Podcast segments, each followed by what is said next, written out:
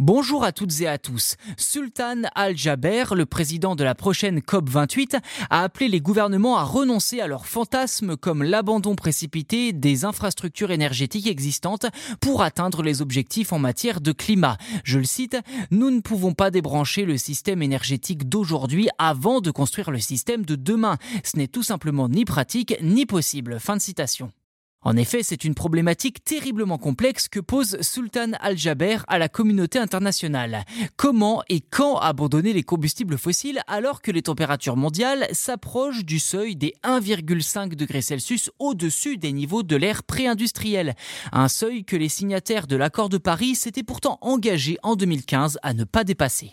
D'ailleurs, les militants pour le climat avaient critiqué la nomination de Sultan Al-Jaber en tant que président de la COP28 qui s'ouvrira le 30 novembre prochain à Dubaï, lui qui est également président du géant pétrolier des Émirats arabes unis, ADNOC.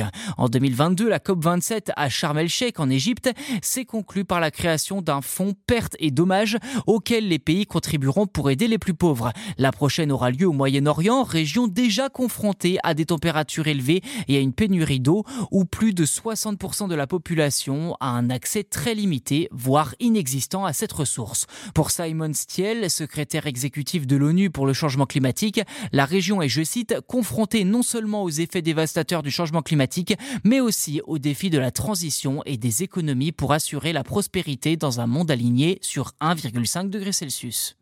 Voilà pour cet épisode. N'hésitez pas à vous abonner au podcast si ce n'est pas déjà fait sur votre plateforme d'écoute préférée. C'est gratuit et en plus vous serez les premiers informés lors de la sortie des futurs numéros. Merci encore pour votre soutien et je vous dis à très vite.